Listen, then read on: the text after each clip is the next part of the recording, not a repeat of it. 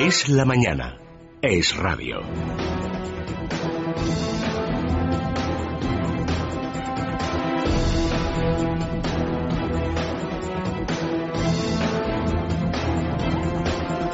Seguimos en Es la Mañana de Federico, aquí en Es Radio, y vamos a contarles cómo está el tiempo, por si están a punto de salir ya de casa y ir a trabajar, pues cómo tienen que ir vestidos, que siempre viene bien conocer cómo está ahora mismo las temperaturas. Pues ahora mismo en España, ¿cómo se presenta el tiempo? 22 provincias en alerta por altas temperaturas. Va a haber cielos despejados en la península y Baleares y va a haber también intervalos nubosos con probabilidad de chubascos en el Pirineo en Gerona. En las Canarias se podrán encontrar algunas nubes en el norte de las islas. Las temperaturas eh, va a haber eh, con pocos cambios, la verdad, salvo en las Islas Canarias, donde van a seguir subiendo y recordamos esa alerta por altas temperaturas en 22 provincias. Eh, ahora mismo en Madrid estamos a 27 grados y vamos a llegar como mucho a los 37, que la verdad no está nada mal, se va a pasar muchísimo calor en Madrid y también en muchas partes de España. La máxima, sin ir más lejos, de toda España se va a encontrar en Badajoz con 41 grados y la mínima de 15 grados va a estar en Teruel, Soria, Santander, Oviedo y Lugo. Como les venimos contando desde las seis en punto de la mañana, la actualidad de hoy pasa sin duda por las reacciones que hay, procedentes del Partido Popular, del círculo de Luis Bárcenas y, por supuesto, de la oposición a esa carta que publicaba ayer eh, Pedro J. Ramírez en portada en el diario El Mundo, en el cual pues cuenta una conversación que mantuvo de cuatro horas nada más y nada menos con Luis Bárcenas antes, eso sí, de que el ex tesorero ingresara en prisión. Comenzamos con este asunto, a repasar la actualidad con la ayuda de Tania Lastra y Rodrigo Pulgar. Dirigentes del Partido Popular aseguran que no existe prueba alguna de lo que dice Bárcenas, que según el director del Mundo confesó que el PP ha estado financiándose de forma ilegal durante al menos 20 años. En el Partido Popular mantienen que no ha existido financiación ilegal y retan al ex tesorero a que se lo diga al juez. Antiguos colaboradores de Bárcenas afirman en el diario que lo dicho por el ex tesorero es sustancialmente cierto. Desde la oposición, el secretario de organización del Partido Socialista, Óscar López, ha pedido a Mariano Rajoy y a Javier Bárcenas sus posibles pactos con Bárcenas porque, dice, si no lo hacen, les, les estallará en la cara. Desde UPyD, Rosa Díez asegura que el caso Bárcenas ya es el caso Rajoy y señala que el silencio del presidente hace daño a la imagen de España. La acusación popular en el caso, ejercida entre otros por Izquierda Unida, pedirá al juez Ruz que llame de nuevo a Bárcenas y a su esposa para declarar por la contabilidad de y se estaba muy pendiente de lo que pudiera suceder ayer en la clausura del campus de FAES, ese encuentro entre José María Aznar y Mariano Rajoy después de la entrevista de Aznar en Antena 3 en la que criticó duramente a Mariano Rajoy por sus políticas y por no reunirse con él y escuchar sus consejos. Pues bien, sobre el caso Bárcenas ayer hubo silencio por parte de Mariano Rajoy y de José María Aznar. Eso sí, eh, tanto Mariano Rajoy como José María Aznar pues eh, intercambiaron algunas palabras se recogieron algunas de las peticiones. Rajoy aprovechó la ocasión para decir que los balances de gobierno no se hacen al comienzo de la legislatura, sino al final. También se comprometió a estudiar la reforma laboral y anunció además que su gobierno llevará a cabo un nuevo informe de evaluación.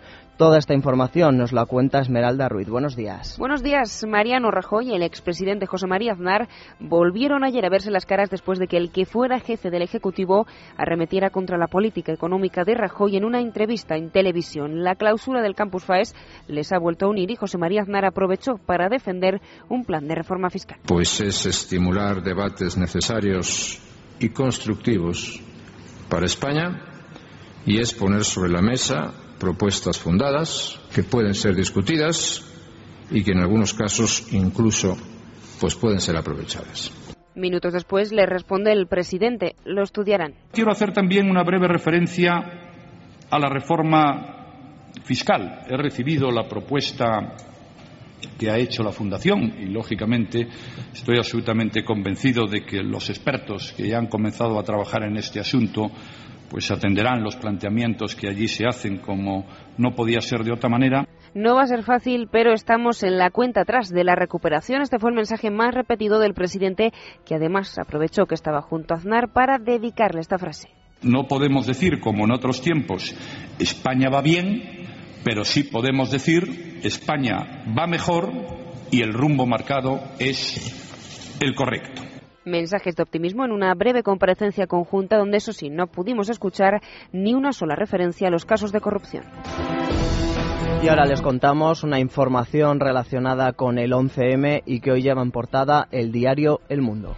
Según el diario El Mundo, las dos mujeres rumanas que dijeron haber visto a Yamal Zougam, único acusado del 11M en los trenes del atentado, han sido citadas a declarar el próximo 2 de octubre. La magistrada que instruye el caso ve indicios de un delito de falso testimonio. Unos documentos hasta ahora desconocidos así lo revelarían y habrían hecho cambiar de opinión a la juez, que hasta en dos ocasiones ha rechazado la posibilidad de revisar el testimonio de las testigos. De confirmarse que han mentido, ambas mujeres irían a prisión y se revisaría la, la condena de Zeugam, que ya cumple nueve años de condena pues habrá que estar muy atento a ver cómo evoluciona este asunto. Y vamos a cambiar de tema porque sin duda en las últimas fechas, antes de que se publicara este fin de semana el tema de Bárcenas, estaba de actualidad otro tema relacionado con la corrupción y que afectaba al Partido Socialista en Andalucía y a los sindicatos y algunas empresas, que es el caso de los ERE. Pues bien, Alfredo Pérez Rubalcaba, el líder de los socialistas, ha seguido sin pronunciarse por la imputación de la exministra de Fomento, Magdalena Álvarez, en este caso. Este fin de semana los socialistas se reunían en Granada en busca de apoyos pues para lo que ahora mismo les preocupa a ellos, que es el nuevo modelo de Estado que dicen quieren que tenga carácter federal y además lo quieren pactar con el resto de partidos. Desde Valencia, el popular Esteban González Pons ha pedido más apoyo de los socialistas a la juez Alaya en vez de esos ataques que, que han proferido contra la juez.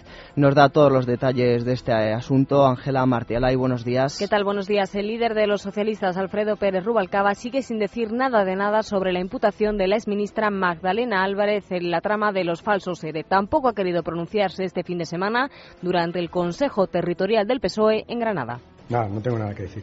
Venga, ya que les hemos dado tantos... Eh, sí, vamos a, vamos a acabar con todas las preguntas, claro.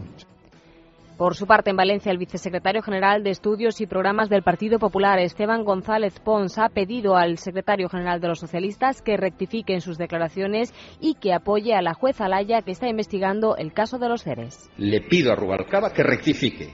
Creo que tiene una oportunidad para rectificar y para ayudar a todos a que la sensación de corrupción no sea tan grande.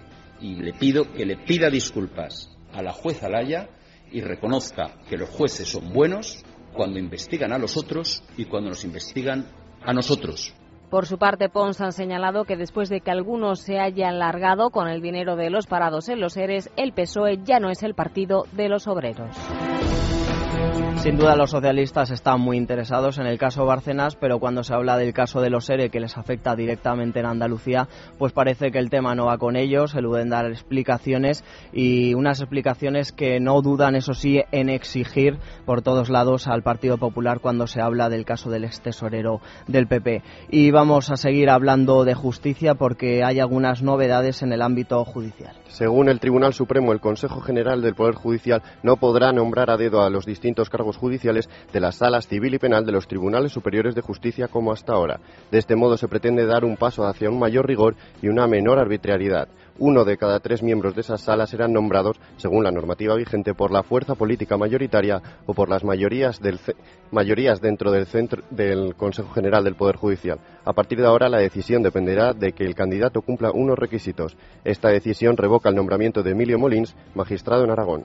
Y seguimos hablando de justicia porque hoy dos diarios, ABC y La Razón, hablan sobre dos posibles reformas que podrían eh, afectar a la Administración de Justicia. Según el diario ABC, el Ministerio de Economía prepara una reforma de ley de blanqueo de capitales que reforzará el control a cerca de 300.000 personas, las expuestas políticamente.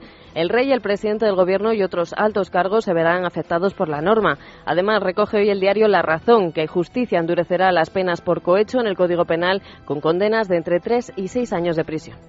Pues todos recordarán sin duda una de las imágenes de este fin de semana y sucedía pues eh, durante el chupinazo en Pamplona cuando una icurriña gigante era desplegada en la plaza donde estaban todos esperando ese chupinazo y que provocó muchísimo retraso, muchos incidentes, entre incluso pues hubo peleas, eh, hubo heridos. Eh, esto sucedió y ahora mismo pues toca investigar quién está detrás, aunque todo el mundo sabe quién está detrás de este asunto. Hoy se celebra el segundo encierro de los Sanfermines con con toros de la ganadería de Dolores Aguirre y habrá que ver cómo discurre, si hay nuevos eh, incidentes y sobre todo si se va aclarando la investigación sobre este asunto y queda claro qué es lo que sucedió realmente el sábado y quién estaba detrás. La fiesta grande de Pamplona se ha visto enturbiada por el boicot al chupinazo el pasado sábado con la aparición en la plaza de una icurriña gigante. La delegada del gobierno en Navarra, Carmen Alba, asegura hoy en La Razón saber quién está detrás de ese acto que supuso un peligro real de seguridad.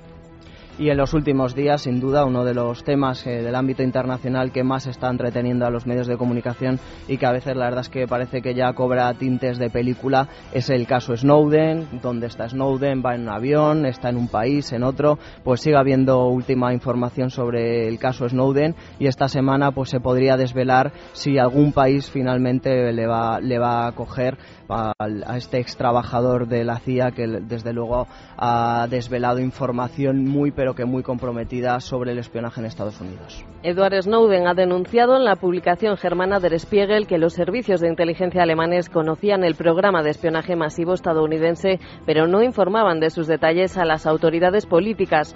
Snowden deberá responder a las propuestas de asilo de Bolivia, Nicaragua y Venezuela ante la presión de Rusia por sacarlo de su territorio. El ex analista de la CIA lleva ya dos semanas en la zona de tránsito del aeropuerto de Moscú.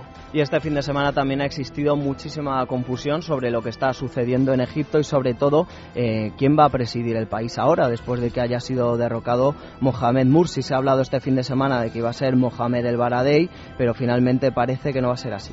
Las fuerzas políticas egipcias negocian la formación de un, gobierno, pero no consiguen un consenso nacional de todos los partidos.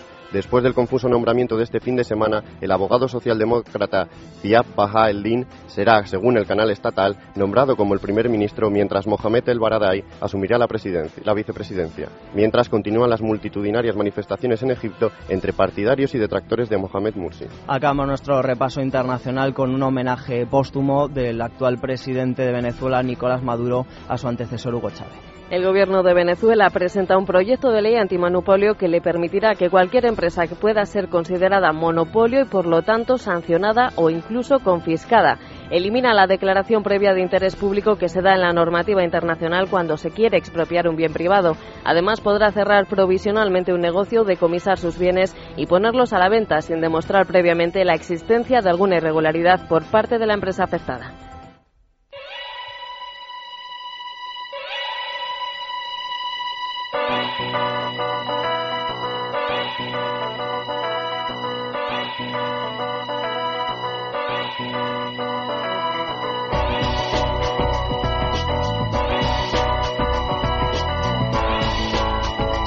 Estarán preguntando ahora mismo eh, qué artista es el que está sonando, pues se lo digo yo.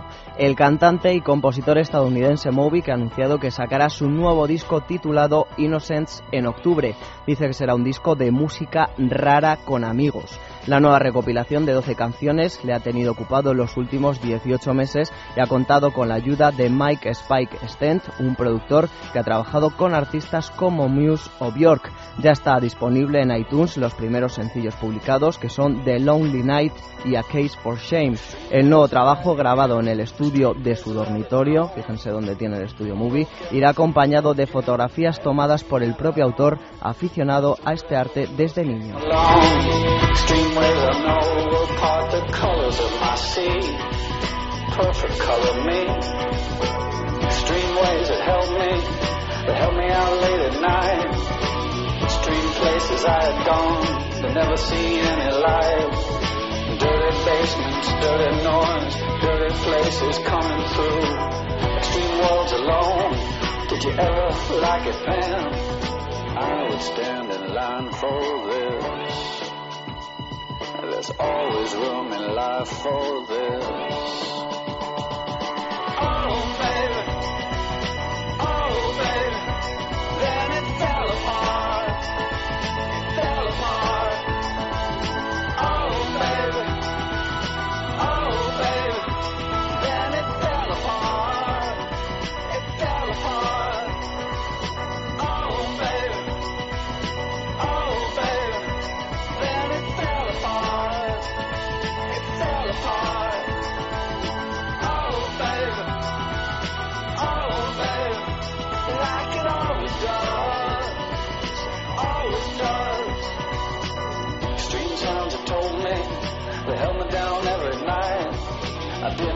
Much to say. I didn't give up the light. I closed my eyes and closed myself and closed my world and never opened up to anything that could get me at all. I had to close down everything. I had to close down my mind. Too many things caught me. Too much could make me blind. I've seen so much in so many places, so many heartaches, so many faces, so many dirty things. You couldn't even believe I would stand in line for this. It's always good in life for this.